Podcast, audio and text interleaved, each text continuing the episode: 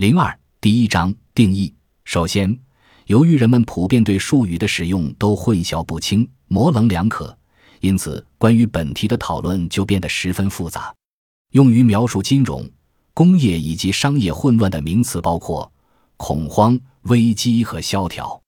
多数情况下，以上每个词都可以适当的用于描述另一个名词所代表的经济现象。在实际提及金融及工商业时，这些词通常会以对应的形容词形态出现。